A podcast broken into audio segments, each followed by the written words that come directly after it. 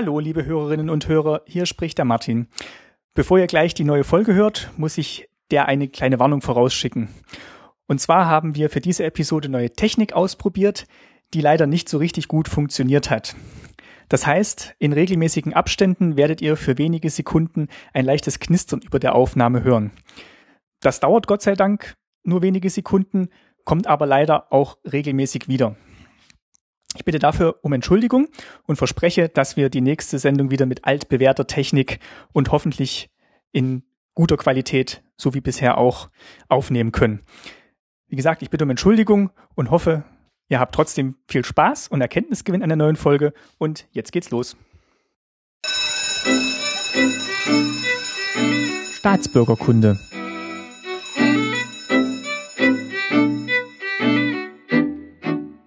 Folge 35, schönen guten Tag. Mein Name ist Martin Fischer und ich freue mich, dass ihr wieder zuhört bei Staatsbürgerkunde. Bei mir sind auch heute wieder meine Eltern Christine Fischer. Schönen guten Tag. Und Lutz Fischer. Auch hallo. Genau, und nachdem wir letztes Mal nicht zusammen saßen, sondern da hatte ich ja die Folge eingespielt mit Ayuvo vom 30C3, haben wir uns heute wieder in unserer Dreierrunde zusammengefunden, um zu sprechen über das Studium in der DDR. Wir hatten ja schon einige Folgen zum Bildungssystem, zwei zum Schulsystem und dann auch ähm, zur Berufswahl. Und wir wollen jetzt mal so ein bisschen den akademischen Pfad beschreiten und eben übers Studium sprechen. Ihr habt ja beide studiert, beziehungsweise also ich, ich dann nicht zu Ende. Du hast das Studium nicht abgeschlossen, aber ich habe durchgehalten. Du bist ja Lehrer geworden dann am Schluss. Ja. War für euch von vornherein klar, dass ihr studieren wollt, weil die DDR ja so als Staat der Arbeiter bekannt war und das wurde einem ja auch schon in früher Kindheit beigebracht, dass das Wohl des Staates auf dem der Arbeiter resultiert und die Intellektuellen, nenne ich es jetzt mal, vielleicht nicht ganz so hoch angesehen waren?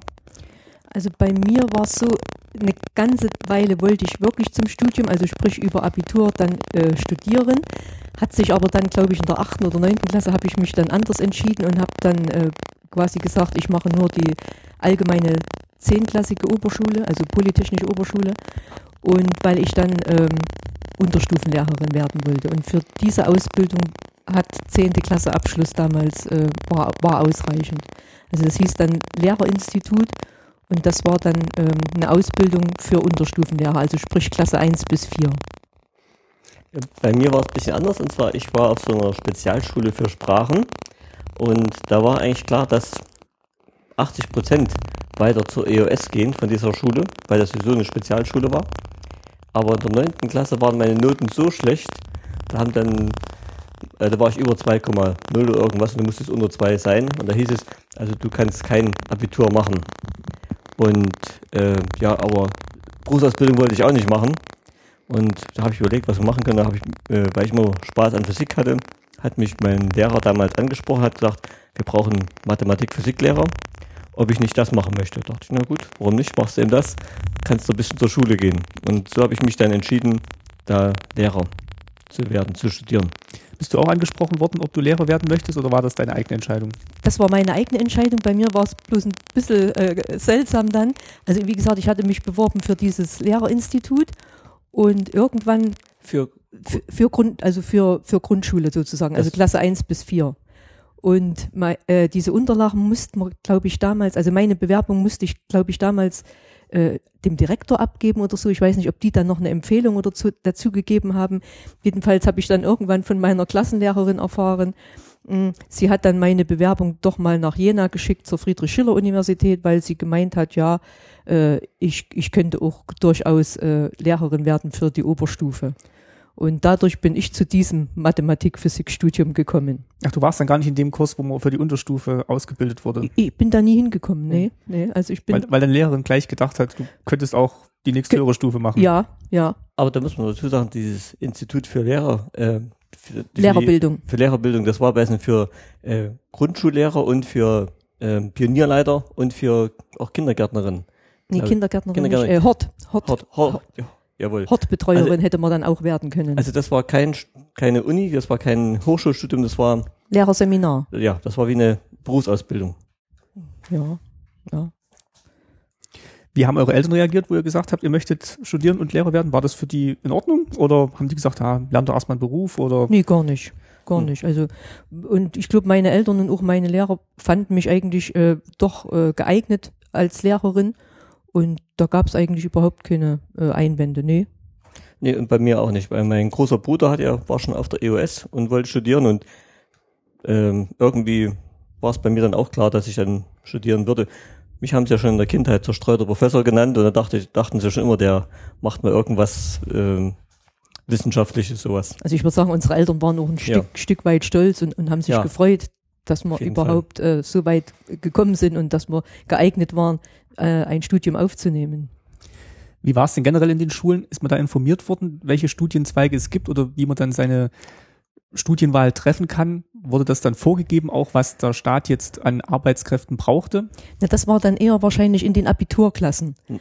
Also ich denke mal so ab na, 10., 11. Klasse oder so, diejenigen, die dann sich ähm, entschieden hatten, eine, eine EOS zu besuchen. Ich denke, da ging es dann eher um Studium. Ja.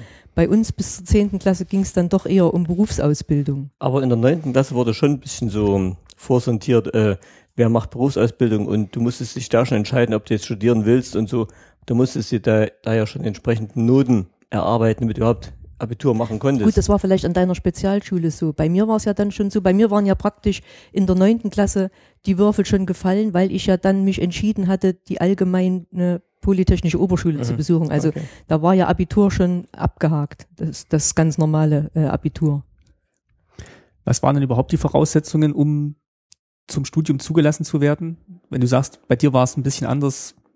Wenn du jetzt, jetzt Unterschul, Unterstufenlehrerin hätte werden wollen, dann wären jetzt andere Voraussetzungen gewesen als jetzt für Oberstufe. Richtig. Also wie gesagt, für die Unterstufe äh, war diese zehnte Klasse Mhm, genau. ausreichend und wenn ich dann hätte, wenn ich äh, eher mich en, ähm, entschieden hätte, Oberstufenlehrerin zu werden, dann hätte ich ganz einfach Abitur machen müssen.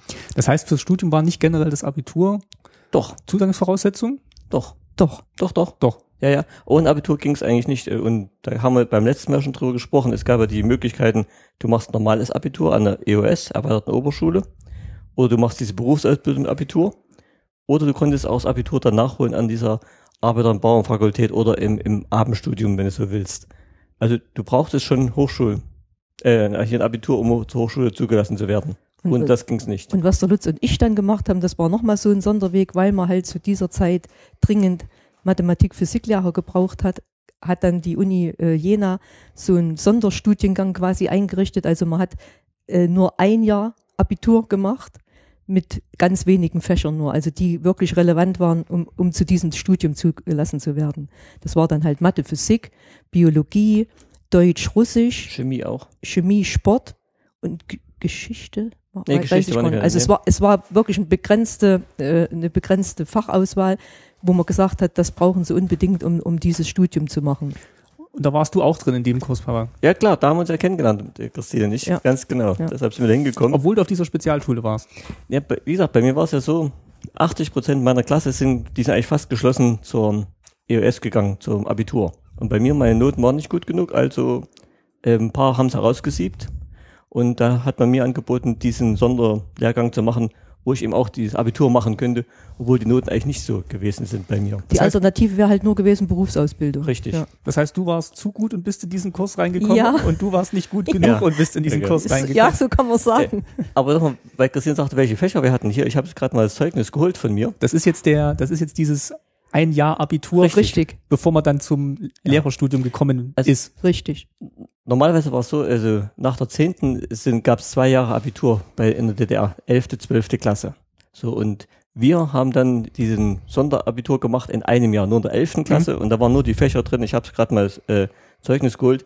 Deutsch, Russisch, Mathe, Physik, Chemie, Staatsbürgerkunde natürlich und Sport. Ah, Biologie war gar nicht dabei. Das war's. Ah, Mhm. Das ist ja sehr überschaubar am Stundenplan. Ja, ja, aber, es war trotzdem heftig. Oh ja. Also wir hatten jeden Tag wirklich sechs Stunden und sam samstags auch Unterricht. denn in dem einen Jahr musste man den paar Fächern ja, Ja, den, den Plan von zwei Jahren. Quasi der. Mat der Stoff von diesen Fächern musste ja in einem Jahr Ja. äh, absolviert werden. Mhm.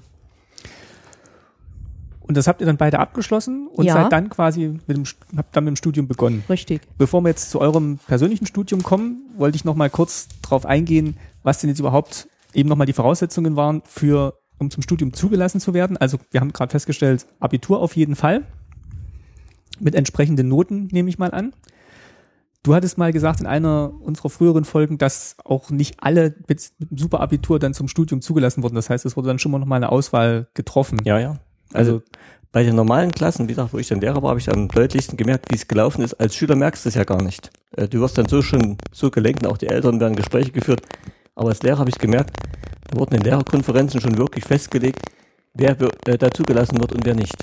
Aber wie war es denn jetzt eigentlich mit Schülern, sage ich mal, die dann schon die 11. Klasse oder 12. besucht haben und dann vom Notendurchschnitt halt doch nicht so gut waren? Konnten die dann trotzdem Ja, ja. studieren oder nur bestimmte Sachen dann studieren? Zum Beispiel Medizin war, glaube ich, auch nur Richtig. ein bestimmter Notendurchschnitt möglich gell, Also, zu studieren. Ja, es gab schon so eine Art die Numerus Clausus und die haben sich die Fakultäten haben sich auch die Leute rausgesucht, die sie haben möchten. Aber ähm, wenn du einmal Abitur hattest, egal wie schlecht, dann hast du die Voraussetzung gehabt zum, äh, zum Studium.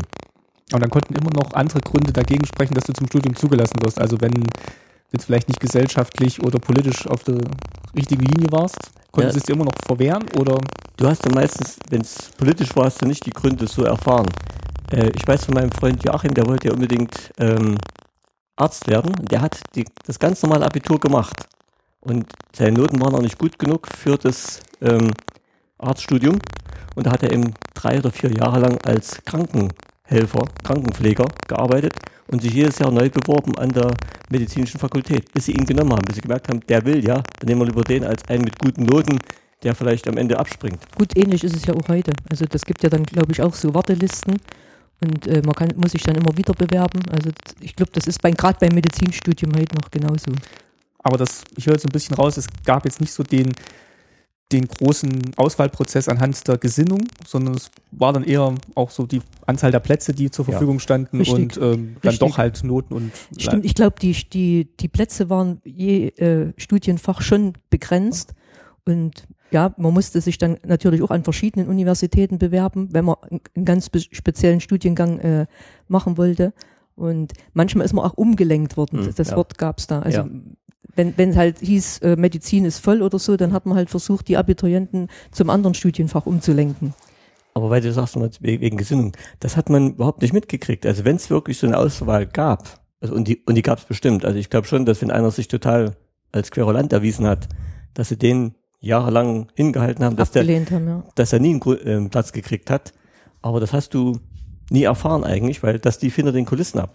Also hast nie einen Brief bekommen, wo drauf stand, aufgrund ihrer politischen Einstellung können wir sie leider nicht zum Studium zulassen. Nee. Also leichter war es dann, glaube ich, gerade für die Jungs, wenn sie sich zu drei Jahre äh, Armee verpflichtet Richtig. haben, dann hatten sie wieder bessere Chancen, ihren Wunschstudienplatz zu War das, bekommen. war das eine Voraussetzung oder war das nur ein begünstigendes Mittel, diese drei Jahre Verpflichtung zum Wehrdienst? Sowohl als auch, muss ich sagen. Also, wenn du schlechte Noten hattest und hast dich verpflichtet für drei Jahre oder sogar fünf Jahre oder so, dann hast du, bist du gleich in dieser Warteliste nach oben gerutscht. Da bist du besser äh, die gestellt worden. Wenn du im Gegensatz dazu gesagt hast, du machst keine drei Jahre, du machst bloß einen Grundwehrdienst, dann bist du automatisch in der Liste nach unten gerutscht und oder hast vielleicht, in unserem Sprache haben sie es gesagt damals, dann kriegen sie gar keinen Studienplatz. Nee, Aber- nee, er, es war so, er, äh, sie wollten halt auch gerne, dass er drei Jahre macht und dann hat er gesagt, er macht das nicht, er macht halt nur den Grundwehrdienst. Und dann haben sie gesagt, naja, dann würden sie überlegen, ob sie ihm den Studienplatz äh, wieder absagen. Und hat mein Bruder damals gesagt, dann müssen sie es machen. Haben sie aber nicht gemacht. Ja. Ja. aber es war schon so ein bisschen ein Druckmittel. Also er hatte, er hatte schon die Zusage damals. Und bei dir war es dann auch wieder anders, weil sie dringend Lehrer brauchten. Ja. Musstest du auch nicht die drei Jahre machen. Ja. Hattest du dich verpflichtet für die drei Jahre? Nein, nein, nein. Das, das also- war schon, bevor du reingingst, wusstest du schon, es ist nur diese äh, gekürzte Zeit, weil sie eben dich danach als Lehrer. Nee, das wusste man so nicht. Das kannst du vorher nicht wissen, weil ich hatte meinen Studienplatz ja noch bevor ich ähm, 18 warst. 18 war und, und, und noch vor der Musterung. Da hatte ich meinen Studienplatz ja schon fest durch dieses die Sonderstudium, war so natürlich ein Sonderlehrgang. Und wo ich dann zur Musterung kam, da habe ich mir schon Argumente überlegt gehabt, was ich sagen kann wegen diesen drei Jahren, wie ich das machen kann, damit ich nicht gehen muss und so. Und wo ich reingekommen bin, da haben sie, ach, Sie machen ja Lehrer, ja, da brauchen wir gar nicht über drei Jahre reden. Oh, da fiel mir ein Stein und Herz, dachte ich, wunderbar, klasse. Und kein Ton gesagt, wieder raus. Und zu dem Zeitpunkt war es ja damals noch so, dass Lehrerstudenten, glaube ich, nur sechs oder sieben Wochen äh, so eine Grundausbildung machen mussten, zu, zu dem Zeitpunkt. Und das haben sie aber dann geändert. Ja. Also bis dahin war es so, alle Män Männer, sage ich mal, die äh, Lehrer geworden sind, mussten nur einmal im Studium so einen Grundlehrgang äh, machen oder Grundwehrkurs Ja. oder wie das hieß. Und damit war denen ihre äh, Militärzeit äh, quasi abgegolten. Und, Ich- bei, und beim Papa, bei unserem Studienjahr hat sich dann, glaube ich, 74 oder 75 haben sich dann die gesetzlichen Grundlagen geändert. Und dann hieß es, ähm, er wird irgendwann auch noch diesen Grundwehrdienst von 18 Monaten ableisten müssen. Aber das stimmt nicht ganz. äh, Und zwar, das war nicht bloß Lehrer. Äh, Das traf alle. Sagen wir mal, wenn du zum Studium gekommen bist, ehe du Armeedienst gemacht hast und die Berufe waren wirtschaftlich relevant, wichtig und so, dann gab es diese Regelung, wo du sagen konntest, okay, in, innerhalb des Studiums gab es ja auch nochmal so eine Art militärische Ausbildung, so Mhm. sechs Wochen und so. Da kommen wir nachher noch drauf. Das musste ja aus Christine machen. Mhm. Und wer, und wer das gemacht hat und noch keinen Grundwehrdienst gemacht hatte, dem wurde dann diese sechs Wochen als Grundausbildung angerechnet und damit hast du quasi deine, äh, warst du schon als Reservist tauglich. Ach so, das galt für alle Studiengänge. Ja. Ich dachte, das war nur für Lehrer. Nee, nee, das war nicht bloß für Lehrer, das war Aber nur für die, die sie gebraucht haben. Richtig. Also da, da haben sie nochmal ausgesiebt. Also du, du konntest, glaube ich, nicht drauf pochen, konntest sagen, ähm, ich habe das gemacht, ich will das haben. Das haben sie dann nochmal extra gemacht. Ich habe bei der Recherche noch gelesen, dass die Platzvergabe an den Unis dann eben auch durch die Uni selber stattgefunden hat, also durch Sektionsleitungen nannte sich das, in einem Aufnahmegespräch. Hattet ihr solche Aufnahmegespräche oder war das dann aufgrund des Lehrermangels eigentlich schon klar, dass ihr das Studium angehen könnt? Oder musstet ihr euch nochmal vorstellen an den Ich doch, ich glaube schon, es ging ja dann auch um eine Stimmprüfung oder so. Ich glaube, das war vor dem Studium, wo, wo ich dann schon mal nach Jena musste. Aber ich kann es jetzt Nee, echt nicht mehr ganz genau sagen. Aufnahmegespräch wüsste ich nicht, nee. Dadurch, dass wir diese Abitur haben, was nur für dieses eine Studium zugelassen war, dann brauchten sie gar kein Aufnahmegespräch mehr machen. Ja, und, und vor diesem Abitur mussten wir da uns irgendwie, dass, dass wir da irgendwo mal hinkommen mussten. Ich, Das kann ich nicht mehr genau sagen. kann ich wirklich nicht mehr sagen. weiß Ob ich wir uns nicht. da irgendwo vorstellen mussten oder so, das kann ich wirklich nicht sagen. Weil du das gerade sagtest mit der Stimmprüfung. Ich habe von dem Flo und der Tina vom Ilmpod äh, bin ich darauf hingewiesen worden, dass in einer anderen Podcast-Folge, und zwar in äh, Vrind Nummer 248, der Holgi mit dem Stefan gesprochen hat und der hat das auch erwähnt, dass Lehrer eben zur Stimmprüfung mussten. Ich würde das hier mal kurz einspielen.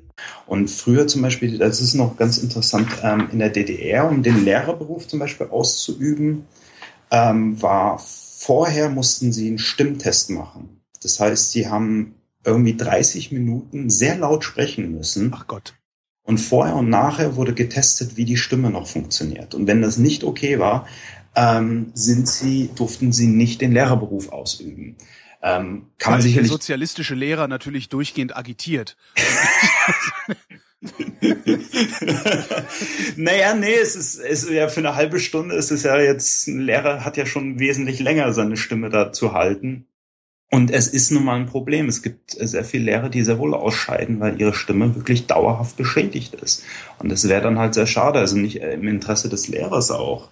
Und wenn man das schon vorab klären könnte, beziehungsweise wenn man da lokopädisch unterstützen könnte, das wäre halt, also das wäre halt wirklich ein schönes Ziel auch zu haben. Also dazu möchte ich gleich was sagen. Ich habe auch mal in diese Folge von dem Podcast reingehört und das stimmt. Ich kann mich an diesen Test auch erinnern, aber ich muss sagen, eigentlich so relevant war der gar nicht, weil gerade bei mir war es nämlich so, ich habe den Test auch wunderbar bestanden und so und nach zwei Jahren Lehre ungefähr habe ich dann wirklich Probleme mit der Stimme gekriegt und ich war dann ein Vierteljahr krankgeschrieben, durfte gar nicht mehr reden, weil sie festgestellt haben, dass meine Stimme eben nicht geeignet war und auch, dass mein Gehör Aha. eigentlich gar nicht ähm, ausreichend gewesen wäre. Da haben sie hinter, wo ich dann bei dieser Ärztin war, die mich krank geschrieben hat, da hat die gesagt, wie sind Sie überhaupt Lehrer geworden? Das wäre gar nicht möglich gewesen, das hätte gar nicht sein dürfen. Also da gab es schon, so genau war der Test nicht, muss ich sagen.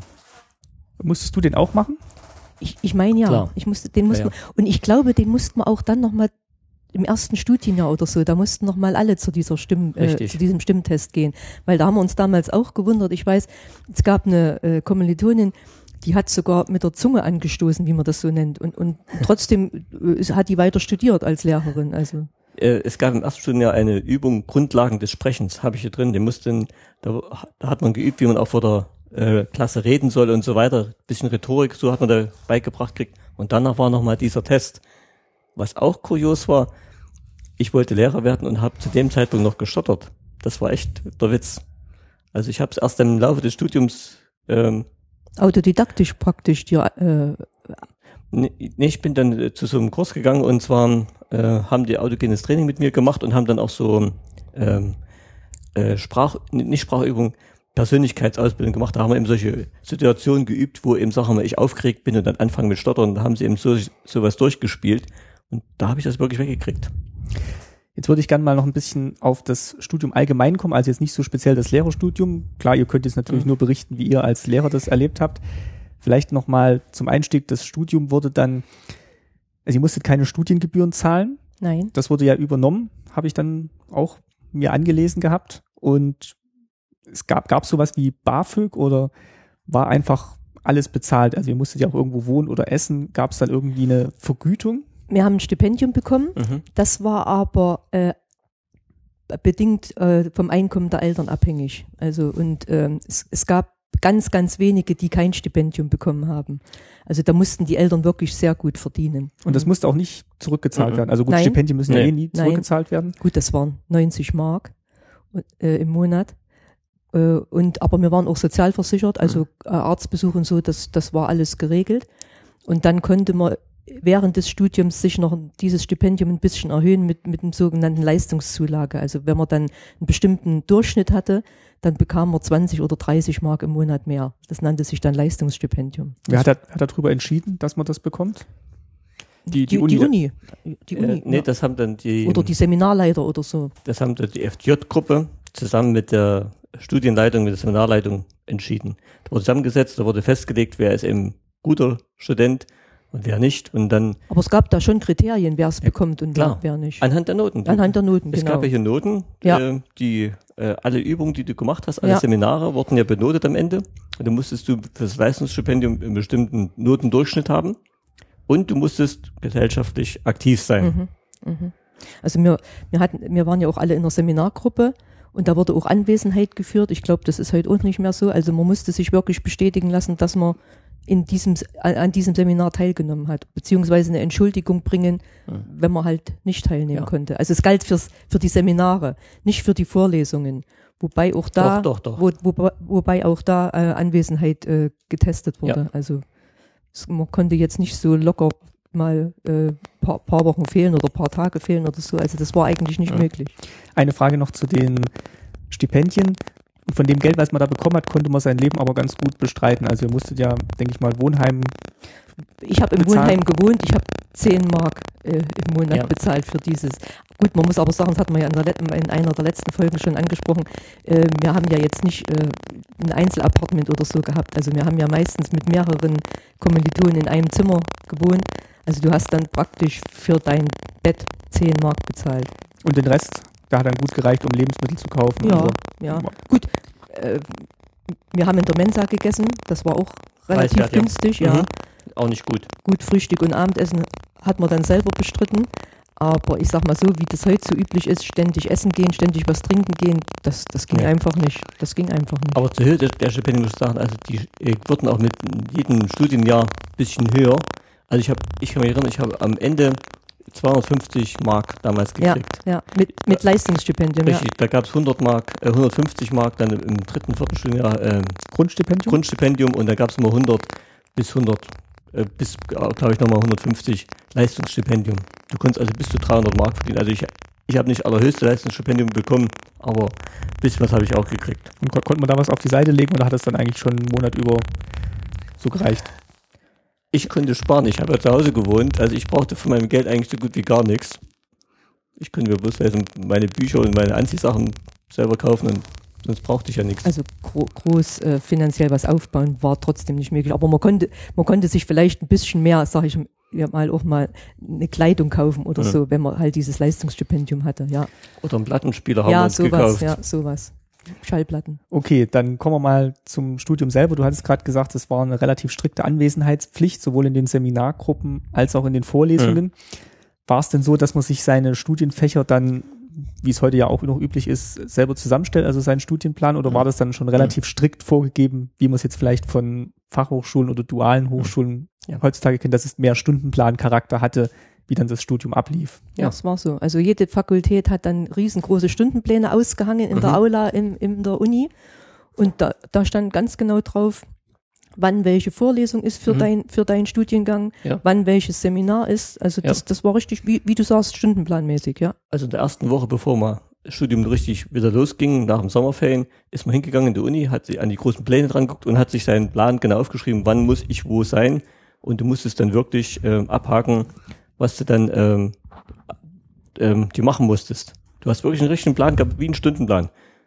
Und das war in allen Fächern so und jetzt nicht nur in eurem Lehrerstudium, Das war überall Das, so. das war überall so. in allen Studienfächern. Standen dann noch die Räumlichkeiten dahinter. Man, man Genau. musste auch ab und zu mal wandern. Äh, je nachdem, gerade wenn man Physikversuche machen musste Mhm. oder so, musste man dann ans Physikalische Institut wieder laufen oder so. Also das, das stand alles fest. Das war dann auch wie so ein richtiger Klassenverband dann dieses Ja. Studienjahr, Ja, mit dem ja. ihr dann zusammen Mhm. wart. Also wir waren ein Studienjahr, da waren sechs Seminargruppen drin und da waren drei Seminargruppen, waren solche wie Christine und ich, äh, die von dieser Vorkurs, so hieß unser Sonderstudiengang zum Vorbereitung, drei waren Vorkursklassen und drei Seminargruppen waren dann welche, die ganz über das ganz normale Abitur dazugekommen sind. Wir waren über 130 Hm. Leute. Mhm.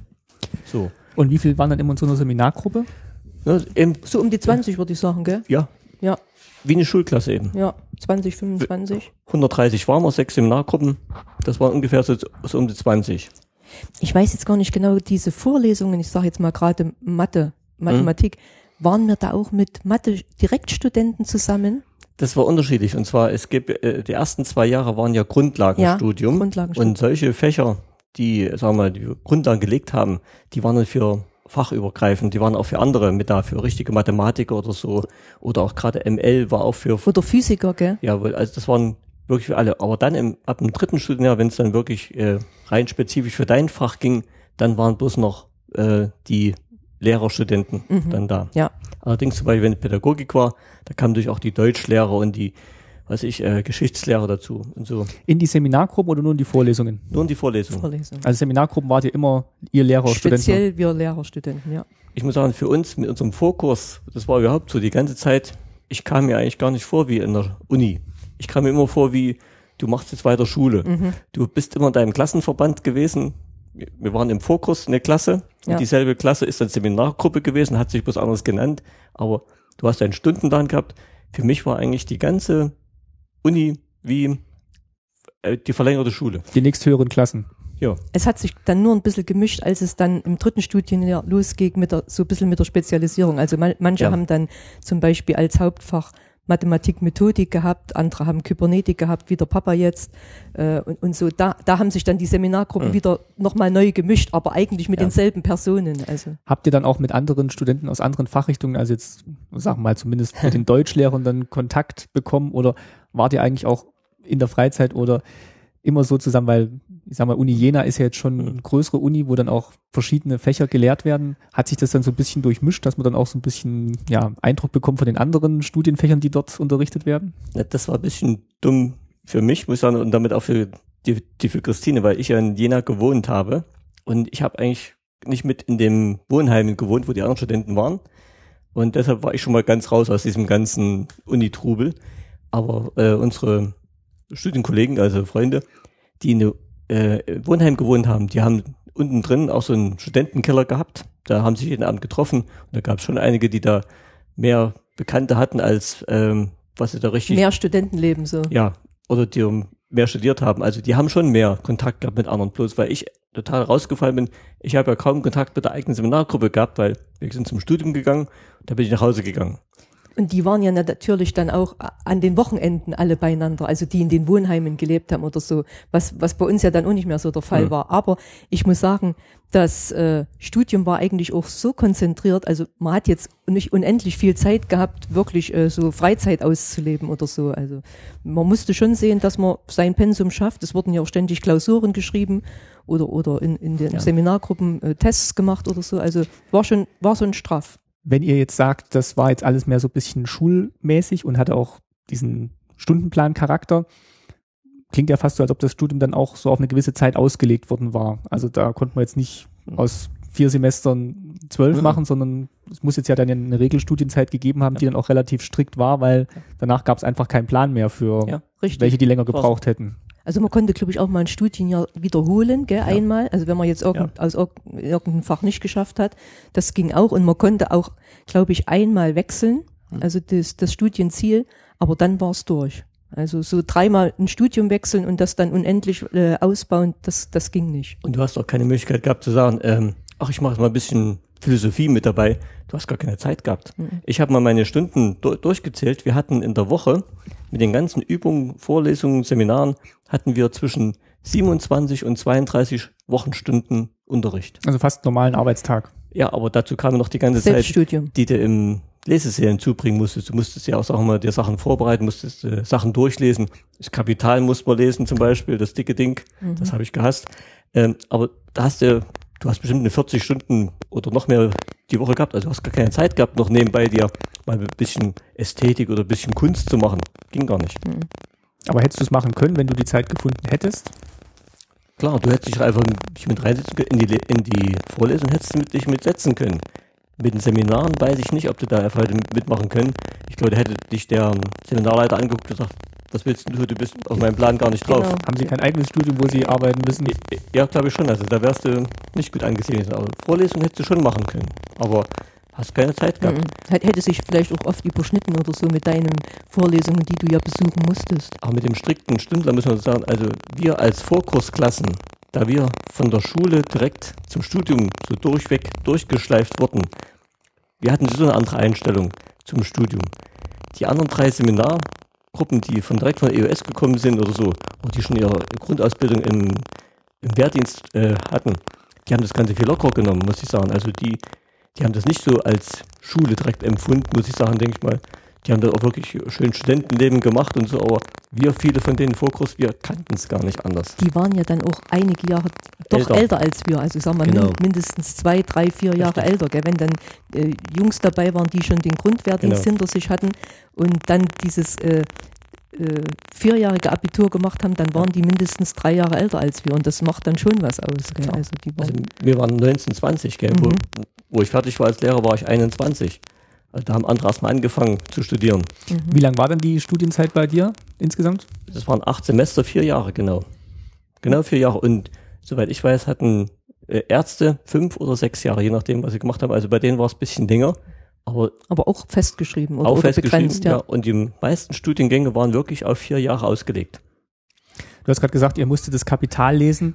Das heißt, diese staatsbürgerkundliche, das staatsbürgerkundliche Prinzip und die marxistisch-leninistische Gesellschaftsordnung war dann schon auch in so einem komprimierten Fachstudium immer noch mit einem großer Anteil oder Äh, ich kann immer äh, sagen, also wir hatten zum Beispiel dieses ähm, Marxismus, Leninismus gab es die ganzen vier Studienjahre.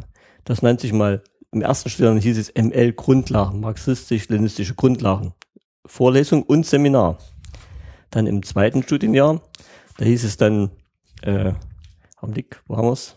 Grundkurs, politische Ökonomie hieß es dann. Dann im dritten Studienjahr haben wir dann gehabt, äh, Augenblick, was haben wir da gehabt? Wie hieß es da? Das sehe ich gar nicht. Doch hier, wissenschaftlicher Kommunismus.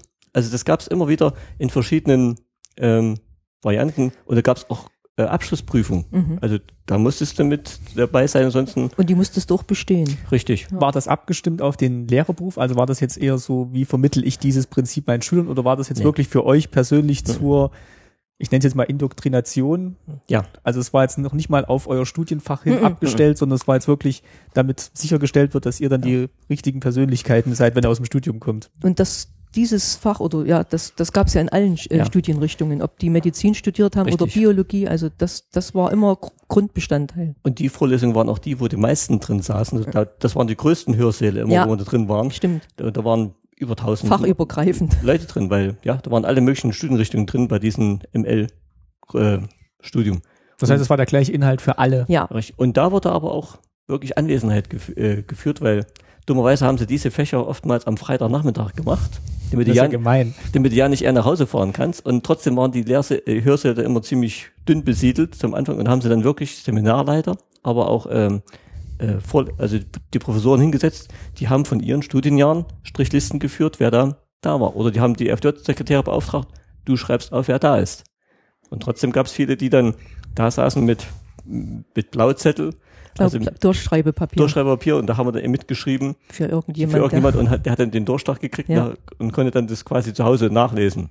Und habt ihr für den dann auch die Hand gehoben, wenn dann Abwehranwesenheit gefragt wurde? der, naja. Nee, das ging ja nicht. Die Abwehr wurde nicht gefragt. Das, die saßen bloß mit drin und haben dann so rumgeguckt, wer ist denn alles da und haben Ach dann eben einen so. Strich gemacht. Nee, nee, die haben nicht gefragt. Nee, nee. Also meistens hat man sich auch, glaube ich, entschuldigt, wenn man nicht teilnehmen Ja. konnte. Also und dann hast du halt jemand gefragt, kannst du für mich mitschreiben oder so. Und da brauchtest du dir schon einen Grund, wenn du da fehlen wolltest. Aber jetzt wollt, fällt mir gerade noch was ein, weil du sagtest hier ähm, Hörsaal und äh, dass dann viele äh, verschiedene Fachrichtungen da drin saßen.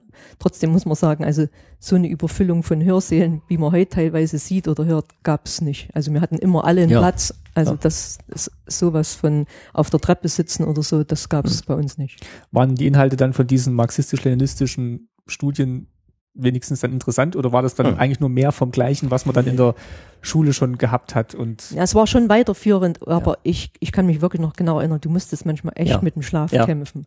Hast ja dann auch wirklich eine, eine Studienwoche hinter dir gehabt und, Mhm. und dann freitags, nachmittags oder so oder mittags dann noch diese ML-Vorlesung. Also da musstest du manchmal wirklich dich wach halten. Und es war ja was, wo alle gefragt haben, wozu brauche ich das, Mhm, gell? mhm. Also und Die Einstellung war ja schon ja, so. eigentlich wollten es die meisten ja gar nicht. Die Mhm. wussten, du musst es machen, du Mhm. brauchst das eben. Äh, was aber auch gab, es gab dann so einmal im Jahr so Projektwochen und da war immer auch von ML was dabei und ich weiß ganz genau, ich musste auch mal einen Vortrag halten zu Marxismus, Leninismus. Da wurden eben welche ausgesucht, wurden gesagt so und für die Projektwoche machst du jetzt ein Projekt und hältst da einen Vortrag. Das Studium ging ja eigentlich in jedem Jahr los mit so einer, wir haben es immer gesagt, rote Richtig, Woche. Richtig, also ganz genau. damit ging eigentlich unser Studium erste Woche. je, jedes Jahr los. Also mit Grundlagen Marxismus, Leninismus und so Sachen. Das Ganz war genau. der, in der ersten Woche. Ja, und das ging die ganzen, ganze Studienzeit durch. ja. War das äh, auch relevant für diesen Abschluss des Studiums oder musste man das einfach nur mitmachen? Was? Also wenn man da jetzt Es schlecht, gab auch Prüfungen, gell, im ML. du hast gesagt, da waren, ja klar. waren Prüfungen dabei, aber die, die waren dann auch relevant für das eigentliche Studium. Also es war wirklich ein Teil des Studiums. Ja. Ja. Also, und ich muss sagen, ich war in Marxismus, Leninismus gut. Ich habe da immer äh, eine Note 2 oder 1 gehabt, also ich unerstaunlich selber. Haben sie dir da nicht sogar mal was angeboten? Äh, Ja, ja. Wie nannte sich das dann? Äh, Äh, Forschungsstudent? Richtig. Forschung, Der, ja. Einer von denen kam sogar, von den Professoren kam zu mir, nachdem ich eben diesen Vortrag gehalten habe bei diesen Projektwochen mal, äh, der, der muss wirklich gut gewesen sein und jedenfalls haben sie dann gesagt, äh, ob ich nicht äh, Forschungsstudent machen will für ähm, ML. Auch das wollte ich nicht. Und da hast du auch keine negativen. Für, Nee. Mathe, für Mathe hättest du es gemacht. Ja, gell? für Mathe wollte ich, da, Ja. da habe ich auch gefragt sogar. Ach so, für Marxismus, Leninismus direkt Forschungsstudent. Mhm. Ganz genau. Und da wollte ich am besten Willen nicht. Und für Mathe, da wollten sie mich nicht, da hatten sie keinen Bedarf. War Russisch auch ein Fach, was man dann noch mitmachen musste? Ja. Bis zu zwei, äh, zwei Jahre lang. Ich habe nachgeguckt. Ja. Zwei Jahre lang mussten wir Russisch mitmachen. Und da gab es auch Noten. Und dann ab dem dritten gab es das nicht mehr. Okay.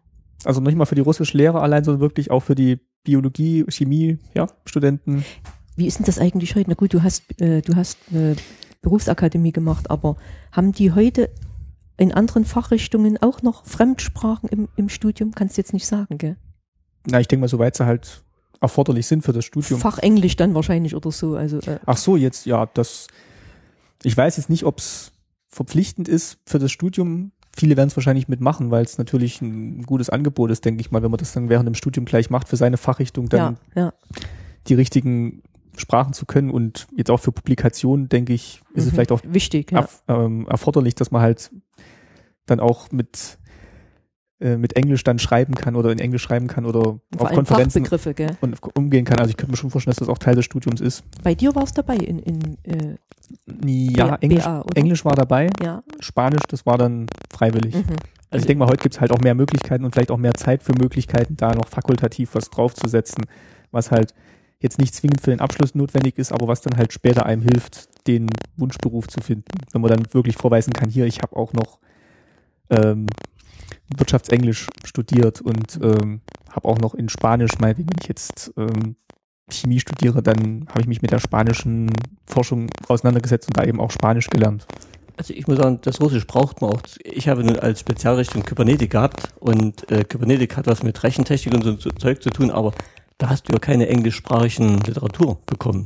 Wenn du was bekommen hast, war es zu 80 Prozent Russisch. Das heißt, du brauchtest wirklich Russisch, damit du dein, dein, dein Spezialgebiet machen konntest. Und ich habe auch nachgeschaut, jetzt nochmal in meinem Studienbuch, da steht hier drin, nach dem zweiten Studien, Studienjahr, Kenntnisnachweis Russisch für Lehrerstudenten. Das heißt, es gab schon extra was für Lehrer und es gab wahrscheinlich, wahrscheinlich auch Russisch für andere. Also Mhm, mhm. deshalb kann ich jetzt nicht so sagen, ob die wirklich alle das Gleiche hatten, aber bei uns war es eben Russisch für Lehrer. Die Fachliteratur, die ihr da lesen musstet oder lesen konntet in der Bibliothek, die war dann aber großteils auf Deutsch. Das kommt drauf an, ist unterschiedlich. Wie gesagt, in Kybernetik, da war eben auch vieles, wirklich vieles in Russisch. Echt? Kann ich Ja, nicht. doch, doch. Gut, ich habe das ja dann nicht mal zu Ende Ja, gemacht. pass auf, Ja. in meinem Studium, in meiner Diplomarbeit, da steht auch hinten extra drin, ausgelegt von einem, äh, habe ich extra, weil äh, Literaturangabe. handschriftlich reingeschrieben, Mhm. weil auf, der, auf der Schreibmaschine gab es ja keine russischen Buchstaben. Kryukov, äh, Maschinentheorie, also in, auf Russisch Maschinerie, Theoria äh, und so weiter. Da habe ich extra Russisch, russische Literatur dazu gehabt. Aber auch eine englische steht dran. Von Shannon. Guck an. Mhm. Von, von Princeton. Mhm. Wo?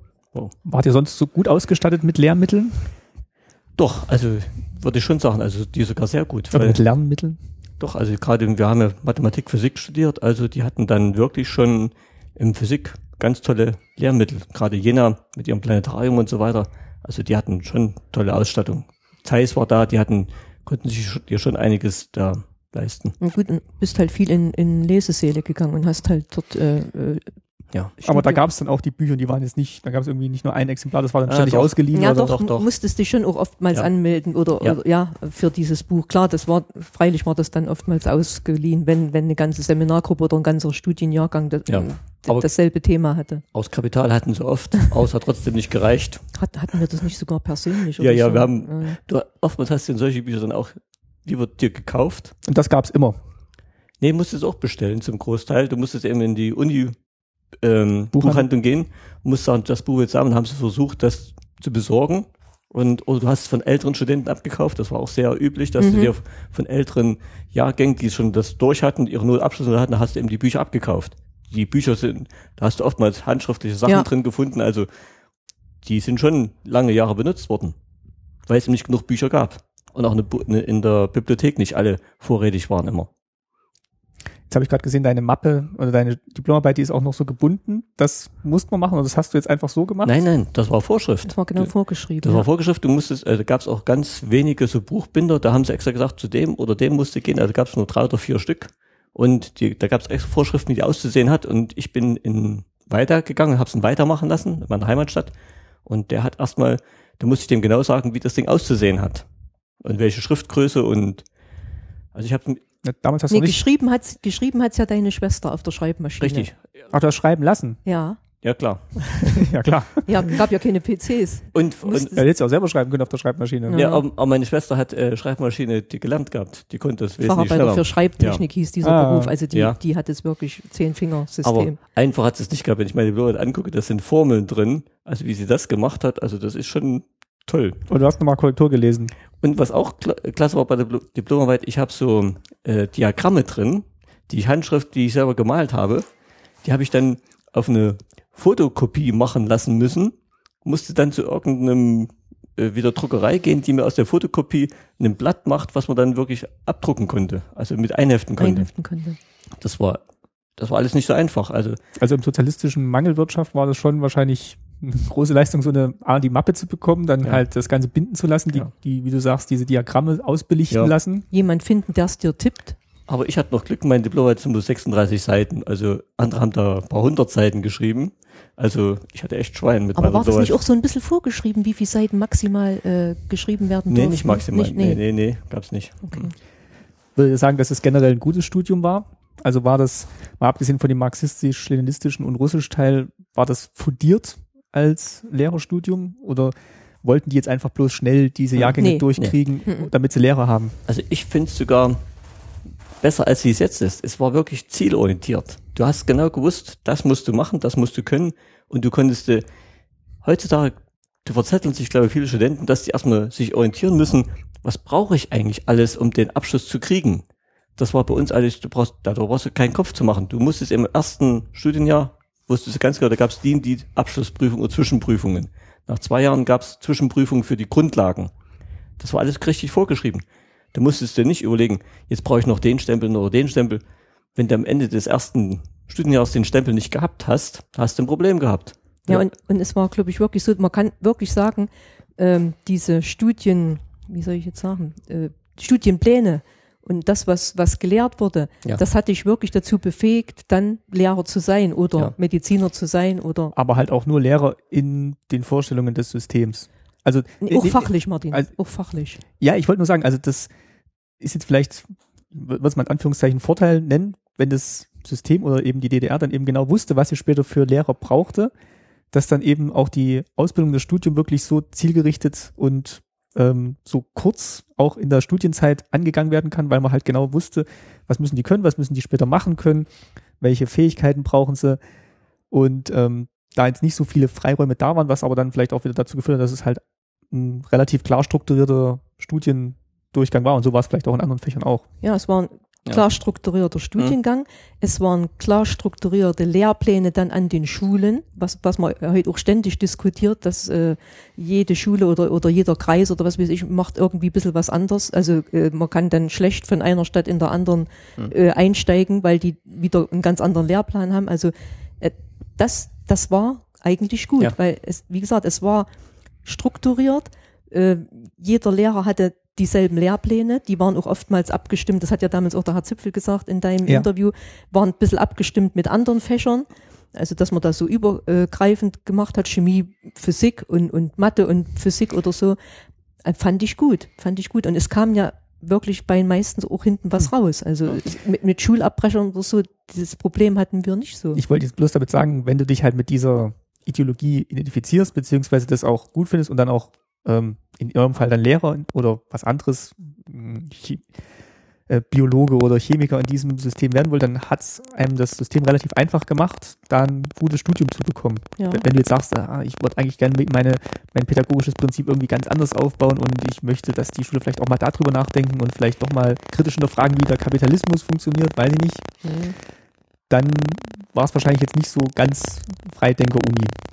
Nee, Freidenker Uni kann man, kann man nicht sagen, das stimmt schon. Aber, aber das Ziel, Schüler gut zu unterrichten, sage ich jetzt mal einfach so mit ein paar einfachen Sätzen, das ist erreicht worden. Ich denke mal, also in Mathe, Physik ist es jetzt Ja. wahrscheinlich noch unkritisch. Ich weiß jetzt nicht, deswegen habe ich vorhin auch gefragt, ob ihr mit anderen Kommilitonen Nee. mal Austausch hattet, die jetzt vielleicht ja, ähm, Deutsch hatten Mhm. oder, oder wirklich Fächer, wo es halt jetzt nicht nur richtig und falsch gibt, Mhm. wie, man, Mhm, wie man jetzt mhm. was ausrechnet oder wie ein physikalisches Gesetz funktioniert, ob die dann vielleicht mehr drüber nachgedacht haben, ob dieses Studium das einzig wahre ist. Ähm, an das Studium selber hat, sagen wir, da hat, glaube ich, kaum einer Zweifel gehabt, dass das gut ist, so wie es macht. Dass eben so ein Beiwerk da war mit diesem Marxismus, Leninismus, Das hast Das- du einfach geschluckt. das hast du gewusst und äh, du kanntest es gar nicht anders. In der Schule gab es das ja auch. Also, ähm, aber das rein fachliche, das muss man ja trennen. Man muss sagen, okay, das ist jetzt, du kannst nicht sagen, in Biologie jetzt irgendwas, kannst du zwar auch, aber das wurde an der Uni nicht gemacht, kannst auch irgendwas äh, ideologisches rein manipulieren, kannst du ja machen, aber wurde eigentlich nicht gemacht. Da ging es wirklich um fachliche Sachen und die fachliche Ausbildung, die war wirklich sehr gut, muss ich sagen. Mit Versuchen, mit allem, gell? Also Aber weil wir sagten, mit Marxismus, Leninismus und Freidenker, es gab ja neben dem Studium immer noch dieses FDJ-Leben. Also jede Seminargruppe war auch eine FDJ-Gruppe. Da hat ein FDJ-Sekretär gehabt und so weiter. Da gab es auch das FDJ-Studienjahr immer noch nebenbei. Hast dort eine FDJ-Veranstaltung gehabt. Und äh, da wurde eben auch diskutiert und in unserer Seminargruppe wurde ziemlich freizügig damals diskutiert. Sozialistische Erziehung, kommunistische, kommunistische Erziehung gerade in den 75, 1975 und so, hat die Partei gesagt, wir beginnen jetzt mit der kommunistischen Erziehung. Und da haben wir damals in der Seminargruppe gesagt, die sollen doch erstmal die, so die sozialistische zu Ende machen, bevor sie mit dem nächsten anfangen. Was ist denn da der Unterschied? Bei kommunistisch, da ist eben dann dieses, da gab es diese, die Prinzipien. Jeder nach seinen Bedürfnissen, jeder nach seinen Fähigkeiten wird entlohnt und gefördert und so weiter. Und bei den kommunistischen gab es dann den Sozialisten.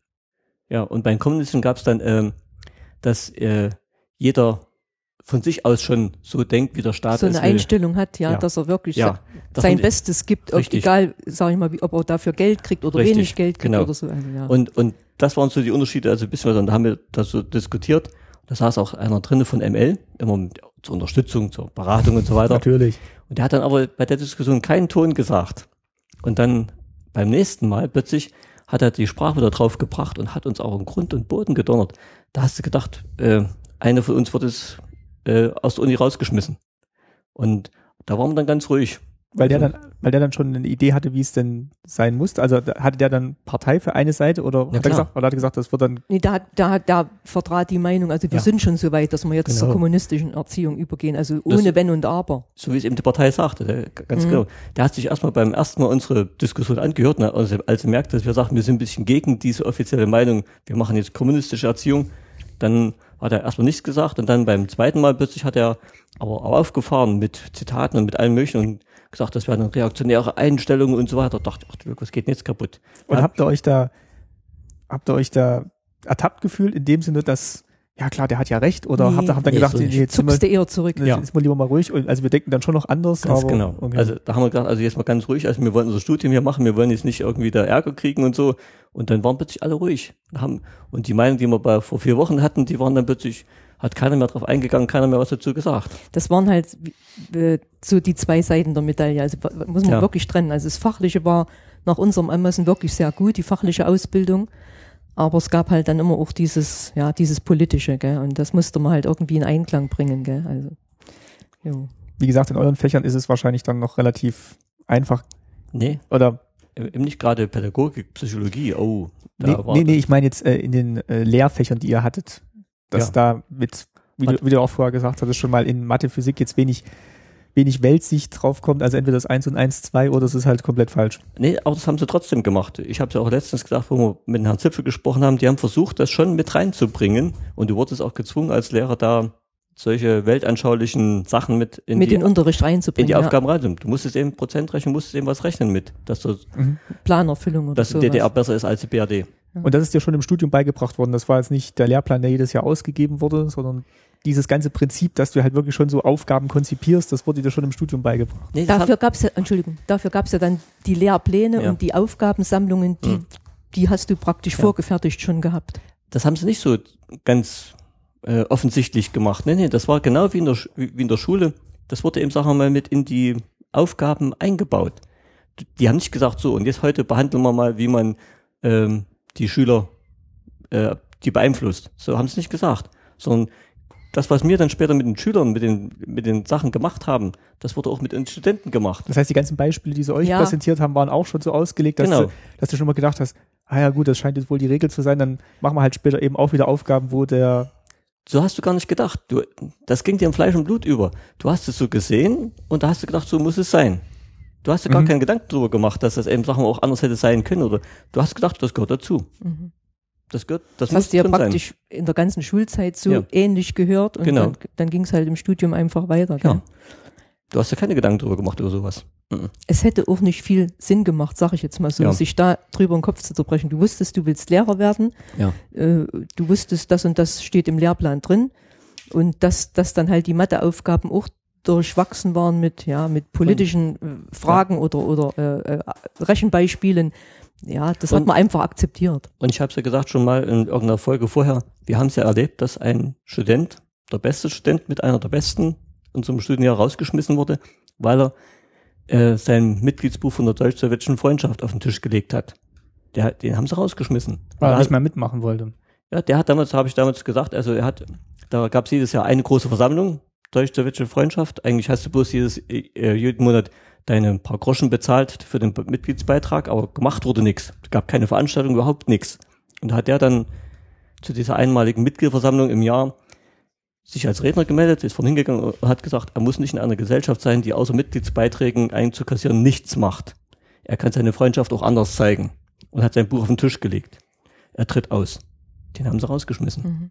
Der hat, Der ist der ex, Studium aufhören ex, exmatrikuliert worden. da haben sie alle FZ-Sekretäre und ich war damals FZ-Sekretär zusammengeholt und haben dann so lange mit denen diskutiert. Es gab ein paar, die dagegen waren, aber haben so lange diskutiert, bis alle einheitlich dafür waren, der muss in die Produktion gehen, der muss erstmal sehen, was äh, richtig arbeiten ist. Wenn man jetzt auf der anderen Seite sich da voll reingestürzt hat und vielleicht auch das noch stärker machen wollte, konnte man ja auch wirklich in Moskau oder in Russland studieren. Also wenn man jetzt sagte, ich, oder hat man es dann vielleicht auch nur gemacht, weil man sich dann davon bessere Berufsaussichten versprochen hat. Also es gab ja dann doch die Möglichkeit im Ausland zu studieren, was dann aber oftmals halt das ähm, sozialistische Ausland war. Mhm. Ja. Aber es gab es auch nur in bestimmten Studienrichtungen, glaube ich. Also oftmals Mediziner kenne ich zwei aus meiner Klasse, die haben einen Teil, einen Teil des Studiums in, in, in der Sowjetunion, also damals in der Sowjetunion gemacht, ja. Also es waren wirklich total sehr linientreue. Ich kenne einen einzigen von meinen wirklich Freunden und Bekannten, die Auslandsstudium die gemacht haben. Und zwar von meiner, wo ich noch in der Schule war, an der, Sprach, äh, an der Spezialschule, da gab es einen, der hat sehr gut Fußball gespielt. Und der war schon in der äh, Jugendnationalmannschaft mit. Und der sollte praktisch in die Nationalmannschaft mit aufgenommen werden, hat sich aber kurz bevor eine richtige Aufnahme irgendwas am Knie gehabt. Also er konnte nicht mehr weiter Fußball spielen. Und den haben sie als Ersatz dafür angeboten, Auslandsstudium in Moskau. Mhm. Der hat das gemacht. Also du hattest dann danach wahrscheinlich schon äh, bessere Aussichten oder, auf, oder auf, auf, eine sehr gute Stelle ja. oder so, also ganz bestimmt. War das vorgeschrieben für bestimmte nee. Studiengänge? Mhm. Nee, nee. Mhm. Das war wie eine extra Auszeichnung. Ja, ja. Wenn dahin durften wirklich bloß die Linientreuesten und nur die wirklich die Besten aus einem Studium. Also um nochmal das kurz zu erwähnen, es, es war wirklich, egal welches Studienfach du gewählt hast, es waren immer konzentrierte Studien. Also dass ja. man da mal so ein Jahr Auslandssemester und mhm. dann mal ein Sabbatjahr und dann mal das, also dieses unendlich in die Länge ziehen, das, das gab es einfach nicht. Was vielleicht. Und vielleicht machen das viele tatsächlich heute auch, weil sie eben nicht so richtig wissen, was dann später gefordert wird, ist, worauf jetzt die Personal Einsteller dann gucken, ob dann drei Auslandspraktika ja, müssen sein oder ja, dann ja, habe ich hier noch diese Zusatzqualifikation erworben Richtig, und äh, recht, wenn ich jetzt mein Studium in drei Jahren durchziehe und der andere kommt dann daher, ja und dann habe ich hier ein Praktikum in New York und dann noch eins in hm. in Tokio gemacht und nebenbei habe ich dann noch drei Fußballclubs geleitet und kann ich äh, schlecht einschätzen, ob das dann wirklich so ähm, gewinnbringend ist. Ich sag mal, du hast jetzt auch dein Studium in drei Jahren super durchgezogen. Ja, weil halt die BA damals das halt auch so in diesem Stundenplansystem gemacht und hat. Und hast, glaube ich, auch nicht bereut, dass du jetzt nicht äh, acht Jahre dich gesucht und gefunden hast. Ja, gut, manchmal wäre es vielleicht schon mal schön gewesen, mal ja. so ein bisschen rechts und links zu gucken, okay. was, was halt noch so, ja. was man halt noch so drauf machen konnte, was jetzt nicht zwingend fürs Studium ist, aber was einen vielleicht selber noch was gebracht hätte, um halt bestimmte Sachen Persönlichkeitsbildung. ja, noch, noch besser einschätzen zu können mhm. oder eben auch in bestimmte äh, ja, Medienformen vielleicht noch mal ein bisschen tiefer reinzugucken. Das war halt jetzt immer so ein bisschen ähm, ja, man hat halt vieles erfahren, aber vieles hätte ich auch gern noch mehr erfahren. Mhm. Das kann man mhm. sich dann natürlich nach und nach alles noch aneignen, aber. Klar, ich, ich im Nachhinein jetzt nach so vielen Jahren denke ich auch, ich hätte viel lieber vielleicht noch einen ganz anderen Studiengang gemacht, zum Beispiel Literatur oder so, aber da gab es einfach nicht so die Informationen mhm. und äh, es war auch immer, ich sage jetzt mal so, ein finanzielles Problem. Du konntest nicht äh, unendlich lange studieren oder so. Das, das, das war gar nicht so möglich, gell? Dass, ja. du, dass, dass du da sagen kannst, ach, jetzt mache ich mal, jetzt studiere ich mal ein Jahr Philosophie und wenn mir das nicht gefällt, dann mache ich mal doch mein Mathestudium weiter. Gab's nicht. Gut, ich sag mal, klar, die Unis und die, der Staat, die waren dann schon auch dran interessiert, dass dann halt die Leute irgendwann fertig sind mit dem Studium, damit sie halt dann eben wie mhm. in eurem Fall den Lehrermangel dann auch irgendwann mal ausgleichen können. Nicht nur das, Martin, man muss ja wirklich sagen, äh, Studium ist Steuergeld. Und wenn halt jemand, ich sage jetzt mal fünf oder zehn Jahre studiert, dann belastet das auch die Steuerzahler. Also, also gut, jetzt gerade auch in der DDR war es ja wirklich durch dieses Grundstudium, da war ja wirklich die Finanzierung für jeden da erstmal durch, ja, durch den Staat. Aber es war auch begrenzt zu sagen, also nach vier Jahren oder was weiß ich, maximal mhm. fünf Jahren hast du fertig zu sein, ja. weißt du? Hättest du denn, wenn du jetzt Geld gehabt hättest, hättest du da noch was anderes noch studieren können? Äh, jetzt, das lag vielleicht jetzt mal gar nicht so am Geld, es lag einfach ähm, an der Information wir waren ja nicht so flexibel und so, dass du sagen konntest, ich gucke jetzt mal im PC, was gibt's denn alles mit Literatur oder so, weil Literatur war schon immer irgendwo so mein, ja, mein, mein Hobby. Ähm, daran hat's wohl eher gemangelt. Also ich glaube, meine Eltern hätten auch nichts dagegen gehabt, wenn ich nach Leipzig gegangen wäre, gibt's ja wohl so ein mhm. Literaturseminar oder so. Das, das wäre kein Problem gewesen, ob ich da oder dort studiere. Aber man war irgendwo festgefahren, man war auf die paar Informationen angewiesen, ja. die man bekommen hat. Mhm. Und ja, das hat's halt dann äh, ein bisschen eingeschränkt, so die Berufswahl. Klar, heute würde ich vielleicht auch mir noch was anderes zutrauen oder sagen, nee, damals, wo ich das Mathe-Physikstudium abgebrochen habe, vielleicht hätte ich mich dann schon trauen sollen, zu sagen, ich probiere jetzt noch mal einen anderen Studiengang. Tja. Und ich muss sagen, diese Lenkung, dass eben sagen wir, die Studenten auch die Richtung gelenkt wurden, wie es eben der Staat gebraucht hat, das war ja schon in der Schule so. Ähm, die Lehrer waren ja auch, sagen wir mal, drauf angehalten und die haben ihre Vorgaben gekriegt und äh, wenn sie es nicht eingehalten haben, wurden sie eben, sagen wir mal, laufend bestellt zur, zur Besprechung. Die sollten so und so viel Lehrer bringen, die sollten so und so viel Soldaten zum Beispiel bringen, dann sollten sie so und so viel Berufsausbildung, Abitur haben. Also es gab da richtige Vorgaben, wie viel in jeder Klasse von jeder Sorte haben musst. So, und dann haben die Lehrer das von sich aus schon so gelenkt, damit sie auch ihre Vorgaben erfüllen. Also das war nicht unbedingt immer böser Wille oder irgendwas, sondern es war wirklich ein Zwang von allen Seiten. Mhm. Ja, und wie gesagt, auch eine, ja, gar nicht mehr zu vergleichende Information, gell? Also, hast du bloß die Information gekriegt. Ja, was die Lehrer, die, die haben dir erzählt, das und das gibt's, ja, ja. Lehrerberuf ist ja ganz toll und es würde auch genau auf dich passen und so. Und dann fängst du gar nicht mehr an zu überlegen, ob du, wir mal, vielleicht nicht doch Landwirtschaft studierst. Ja, ja. Okay. Äh, einen Punkt da genau hatte ich hier Mhm. noch. Ähm, also ihr hattet auch mit dem Ausland so weit keinen Kontakt, Nee. auch während eures Mhm. Studiums, dass es irgendwelche. Projekte gab, die dann Nee. mit Leuten im Ausland geklappt hätten oder so. Oder wo mal Gaststudenten da waren. Auch mit denen gab es wenig Kontakt, muss ich sagen. Es gab bestimmt welche, aber Das hast du gar nicht mitbekommen. nee, das hast du nicht mit, Nee. auch in den großen Projektwochen, die wir immer hatten, das sind eigentlich so Auslandsstudenten Hm. gar nicht aufgefallen. Hm.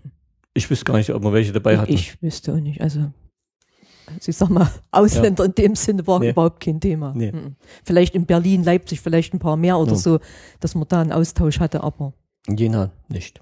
Hm. Du hast ja dann, äh, hast du gerade gesagt, das Studium abgebrochen, dann was anderes gelernt. ja, Aber zum Glück warst du dann trotzdem beim Studium, sonst hättest du Hamburg nicht kennengelernt. richtig, Hat die richtig. Studentenzeit dann trotzdem, hat dir dann trotzdem ein bisschen gefallen?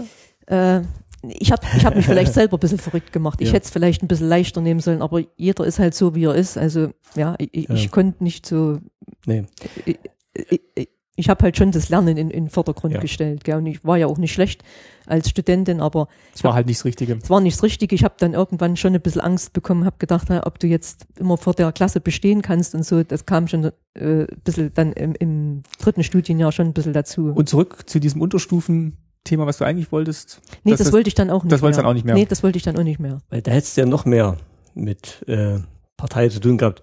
Denn du hätten, wenn du diesen äh, Grundschullehrer gemacht hast, konntest du genauso gut als Pionierleiter eingesetzt werden an der Schule. Und als Jede Schu- Ordnerin, ja. Jede Schule hat einen Pionierleiter gehabt, einen offiziellen.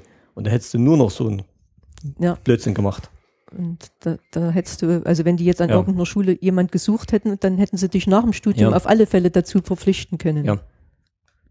Das Also, zu machen. Hast du keine Sch- Wahl Ha- gehabt. Ich habe eigentlich diesen Wechsel nie bereut, muss ich sagen. Also, dass ich dann in, in die Industrie gegangen bin, habe Industriekaufmann äh, gelernt, also habe es eigentlich nie bereut. Das muss ich sagen. Und du hast ja dann, ja, dir hat ja dann auch erst Spaß gemacht, bis es dann halt zu viel mit diesem politischen System dann auch war, beziehungsweise dann auch die Faszination für die Computer dann parallel kam. Ja, ich muss sagen, gut, wie Christine schon sagte, sie hat wirklich alles ganz ernst genommen und wir haben, wir haben jedes Seminar und jedes Buch, was die empfohlen haben, haben wir gelesen und in jede, äh, in jedes, wir saßen fast nur in den Lesesälen und haben dann eben Aber alle, richtig fleißig. jawohl, wo dann die Christine nach den zwei Jahren weg war, habe ich ein bisschen schleifen lassen, gesagt, da habe ich nicht mehr jedes Buch gelesen und, und habe mir bloß von einem sagen lassen, was drin stand. Lutz fiel es aber auch ein bisschen leichter. Also gerade die naturwissenschaftlichen Fächer, die Ja. fielen ihm wirklich leichter als, als Und- mir. Und das ML habe ich dann bloß noch so nebenbei gemacht, nur noch das Wichtigste, Nötigste, damit ich eben gerade so durchgekommen bin.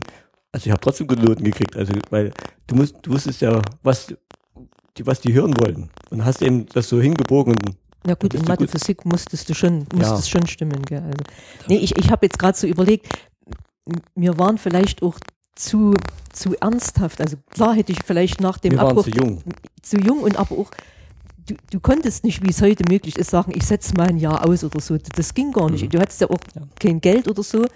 Äh, Wohnung gab es auch nicht, dass du sagen könntest, ich, ich, ich nehme jetzt mal ne- ein Zimmer und, und gucke jetzt mal und orientiere mich jetzt mal um oder so. Also diese, sag ich mal, dieses Lockere, das, das war gar nicht so vorgesehen. Also du, du musstest immer irgendwas tun. Ja. Wei, weißt du, wie ich meine? Es klingt Mhm. jetzt vielleicht ein bisschen ver, ver, verfahren, aber ja, ich, ich war dann echt froh, dass ich dann in dem Betrieb in meiner Heimatstadt äh, angenommen wurde und, und gleich wieder nach 14 Tagen äh, eine Arbeit hatte. Ist ja auch gut, wenn man dann wirklich merkt, was einem eher liegt und was einem Dass nicht man lieber sagt, äh, be- stopp, gell? bevor man dann Ja. jetzt in einen Beruf geht, der einen dann gar nicht Spaß macht, weil, Ja. man, weil man jetzt das einmal angefangen hat zu Mhm, lernen. Mhm. Gut, ich wäre Ja. durch, aber du wolltest noch was sagen. Ja, zwei Dinge noch. Und zwar erstens, wo wir nicht reingegangen sind, Sport. Ach ja, Sport. Ganz wichtig. Ah, stimmt, das hatte ich auch noch aufgeschrieben, dass das auch eins der Fächer war, die man auf jeden Fall mitmachen Ja. Richtig. oh, und, ja. zwar, äh, und zwar war das so, du musstest zu Beginn jedes Studienjahres musstest du so eine Art Prüfung machen im Sport. Ich habe mal gelesen, was du alles machen musstest. Wir mussten machen Klimmzielen, Ru- Rumpfheben, Dreierhopp, 100 Meter Lauf, 3000 Meter Lauf und Sturmbahn im ersten Jahr. Sturmbahn. Und da hast du Noten gekriegt. Und wenn du eine Note zwischen zwei und drei hattest, durftest du dir ein Fach aussuchen, wo du dann fakultativen Sport machst. Aber der Fakultativ, der war Pflicht, wurde gemerkt. Also durftest du bloß eine, die Sportart raussuchen. Ja, Gymnastik oder so. Wenn du über drei warst, dann bist du, so haben wir es als Studenten dann zum versehrten Sport gekommen. Das waren die, die haben immer so Gymnastik und sowas gemacht und so ein Zeugs. Und ich habe mir immer äh, Judo ausgewählt, weil ich dachte, das ist schon ein einfacher Sport. Die stellen sich dahin, machen einmal Ruck und Bums, da liegst du auf dem Boden und das ist ein, da brauchst du nicht anstrengen. Aber dass dazu auch Krafttraining und so gehört, habe ich nicht bedacht gehabt. Also ich habe es zwar drei Jahre durchgehalten, aber das war ähm, schon interessant. Und ich habe jetzt gerade noch was bei mir Ja. gefunden. Also ich habe am Zivilverteidigungslager teilgenommen vom 1.9.75 bis 4.10.75. Also das war dann mal Sommerferien im Zivilverteidigungslager. Ach stimmt, das gab's ja auch. Da mussten Ja. dann die, die Mädchen, Mädchen, ja. die mussten dann Ja. das Zivilverteidigungslager und für die Jungs hieß es genauso. ne, Militärausbildung. Grundausbildung Nee, oder das- so, gell? Das, das war das Zweite, was ich vorhin sagen wollte. Also es gab auch für Jungs und Mädchen, bei mir steht extra, ich habe auch einen großen Stempel drin, Zivilverteidigungsausbildung. Und äh, da mussten die Jungs die sind in diesen richtigen Lager reingekommen und haben eine richtige militärische Ausbildung gemacht. Aber die, die äh, Grundausbildung hatten, haben dann quasi ihre Kenntnisse aufgefrischt. So, und bei mir steht jetzt hier drin, und das fand ich interessant, das könntest du vielleicht auch ähm, mit dem, wenn du immer so Dokumente veröffentlicht, da steht drunter bei meinem Stempel, gemäß Paragraph sowieso und so weiter, von der Zivilausbildung die befreit, drunter, jetzt kommt's Wichtige, gilt als Testat für die Zulassung zur Hauptabschlussprüfung. Das heißt, wenn du da, Die Teilnahme an dieser militärischen Aktion. Ja. richtig, also wenn du da nicht das hattest, durftest du keine Abschlussprüfung machen, das heißt, du hast dein Studium eigentlich gar nicht geschafft gehabt. Das war eine Hauptvoraussetzung, um überhaupt zugelassen zu werden. Äh, ah, hier hatte ich noch was genau, und zwar, gut, das wird es bei euch nicht eingetroffen sein, es gab dann immer noch Einsatzgespräche, ich, hm, habe ich Ah, ja. gelesen, vor dem Abschluss äh, des Studiums mit einer Kommission, wo man dann wirklich Oh.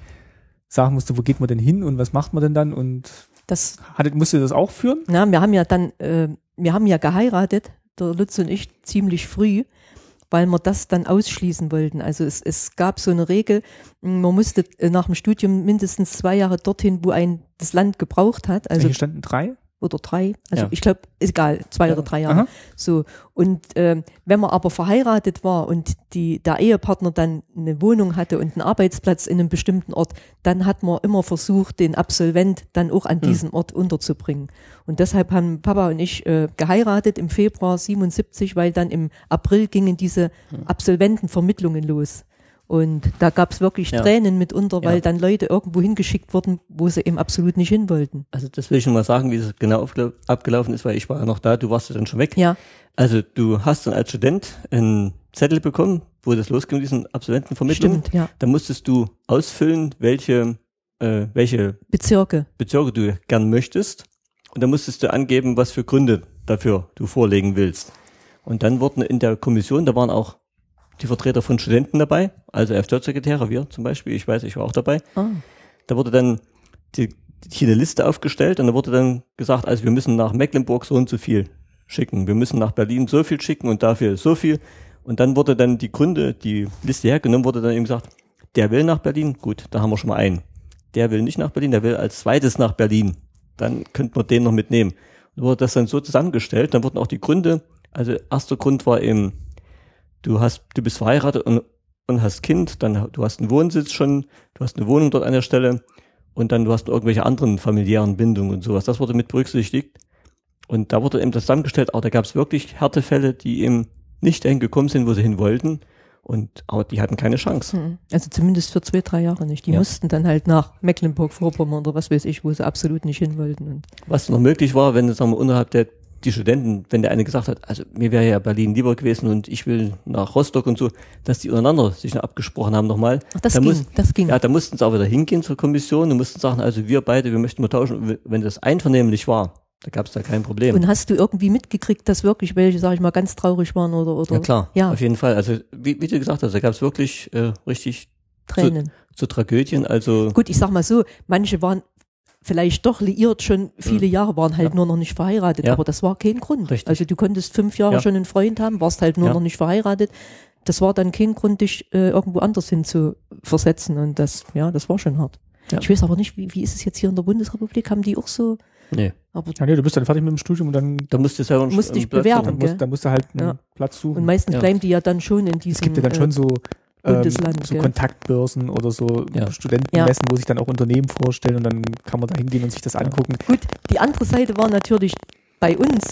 Du hast auf jeden Fall einen Arbeitsplatz bekommen. Ja. Also wenn das jetzt auch nicht der Ort war, wo du gerne hin wolltest, aber es war sicher nach dem Studium, du bist erstmal nicht arbeitslos oder so. Klar, ich sage mal, für gute Studenten wird es jetzt hier wahrscheinlich auch einfacher sein, weil die dann auch mehrere Angebote bekommen und Schon. vielleicht auch von schon Angebote angetragen bekommen.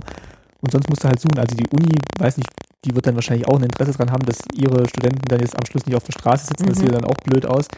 Aber jetzt so eine Arbeitsplatzgarantie wirst du jetzt von der Uni hier wahrscheinlich nicht kriegen. Mhm. Mhm. Gut, aber ist die Frage, ob das wirklich besser ist, sag mal, wenn du dann irgendwo hingehen musst, wo du gar nicht hin willst, weil die sind nach den zwei, drei Jahren garantiert wieder weg gewesen. Gut, dann kamen die nächsten, die Studenten, wo sie wieder hinschicken konnten, aber naja, es war schon sehr rigoros, muss ich sagen, und sehr, Ja, Ja. Man, und man war natürlich auch nicht so beweglich, wie man es heute ist. Ich meine, wenn du heute hörst, äh, Mecklenburg-Vorpommern, sagst du, na gut, bin ich auch in zwei Stunden mit dem Auto dort, aber das, das war halt alles damals schon weit, weit weg. Gell? ja, also da wollte zum Beispiel keiner in Mecklenburg-Vorpommern, das war eigentlich das, wo, also das war das Letzte, was alle wollten. Ja, oder dann hier so Oder-Neiße-Grenze, Ja. da wollte auch niemand Ja. hin. So, äh, wie hießen die, Ort Weißwasser und, und alles. so Görlitz und sowas, ja. Mhm. Bautzen. Gut, dann wäre es das jetzt tatsächlich mit der Folge zum Studium. Ich wollte mich nochmal wieder bedanken für eure ganzen Kommentare zur letzten Folge, die ich mit Ayu zum kleinen Grenzverkehr hatte. Also da scheint äh, ganz große Begeisterung da gewesen sein. Also kamen jetzt wirklich viele Kommentare, die sich da noch ein weiteres Gespräch mit äh, eben dem Gast gewünscht haben. Ich werde da mal anfragen, vielleicht finden wir ja noch ein Thema, das hier reinpasst in die Folge. Aber äh, schon mal vielen Dank für das überwältigende Feedback. Also habe mich wirklich sehr gefreut und ich hoffe mal, der Ayu äh, bestimmt selber auch. Äh, vielen Dank auch wieder für die ganzen Kommentare zu vorangegangenen Folgen. Es gab zur Jugendweihe noch ein paar Ergänzungen. Ähm, da könnt ihr euch in den Kommentaren vielleicht auch nochmal durchlesen. Einer hat geschrieben, dass es zu den äh, Jugendweihen dann auch spezielle Angebote dann von den Kaufhäusern gab, wo man dann wirklich äh, ja, Klamotten kaufen konnte. Da hat man vielleicht mal ein bisschen was zusammengekratzt, was dann Modenschauen haben sie gemacht, das Ja, weiß ich. stimmt. Die Jugendmode. Ja, stimmt. Es gab, es gab dann gemacht. wirklich eine Kollektion so Mhm. Richtung Jugendweihe, das stimmt, ja. Und ähm, auch zu der Folge, muss ich, muss ich kurz überlegen, was hatten wir als letzte Themen? Jugendweihe und ähm, war das dann schon, ja, das, nee, das, das, das danach war dann schon die zum kleinen Grenzverkehr. Mhm, mhm. Genau, und äh, vielen Dank auch wieder für die Flatterklicks, für die Kommentare auf Twitter, up.net, auf Facebook. Ähm, wir haben jetzt ja den Podcast auch auf YouTube, da wird es jetzt nicht so viel geschaut, aber ich denke mal, YouTube ist auch eher für Videos das, das Medium. Ich habe es jetzt trotzdem mal eingestellt, wenn jemand da auf YouTube gerne alles anguckt, da kann man den Podcast dann auch hören. Aber das sieht man uns nicht. Nee, da sieht man dann bloß, sieht man dann bloß das Coverbild. Videoeinspielung haben wir noch nicht. Ja, ähm, genau, vielleicht nochmal ein Dankeschön an die Grundschule Friedrichsfehn für das Pausenklingeln, das wir jetzt ja seit zwei Jahren immer noch benutzen und benutzen dürfen. Das ist auch mal, also ich finde das, das Intro immer noch ganz, ganz schön mit der Finde ich auch klasse. Und, und ich würde mich freuen, wenn, wenn jetzt dieser, äh, dieser Teil äh, läuft, auch mal um, wieder um Reaktionen, weil es kann auch sein, wir haben manches doch vergessen oder so, gerade was Studienzulassung und so betrifft. Also das würde mich wirklich interessieren, aus, von anderen Leuten zu hören. Und natürlich auch, wenn jemand was anderes studiert hat als Ja. Lehrerberuf, wie Ja. es denn da so war, ob es da vielleicht ähm, auch mehr Lock, lockerer zuging. lockerer zuging, vielleicht auch dann doch mehr Kontakte auch mit vielleicht Studenten oder Lehrkräften aus dem Ausland gab, vielleicht auch aus dem kapitalistischen Ausland, Wäre interessant, ja. ob da die Literatur vielleicht auch eine ganz andere war, die man da bekommen hat. Also schreibt gerne in die Kommentare oder schickt uns Audiokommentare. Wie das geht, steht dann immer auch nochmal beim Beitrag dabei.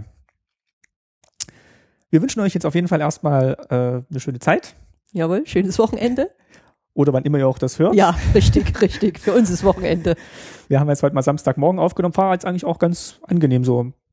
Fand ich auch. konnten wir zwar nicht wie alle anderen einkaufen gehen, aber äh, da wir schon alles hatten, Das ist es wert. äh, haben wir uns dann halt heute mal die Zeit genommen. Und ja, in drei Wochen würde ich sagen, hören wir uns wieder. Thema überlegen wir uns noch. Vielleicht ist auch wieder ein Gast dabei, da bin ich noch am Recherchieren. Aber auf jeden Fall gibt es dann bald auch wieder eine neue Folge. Macht's gut. Tschüss, bis bald. Tschüss, bis zum nächsten Mal.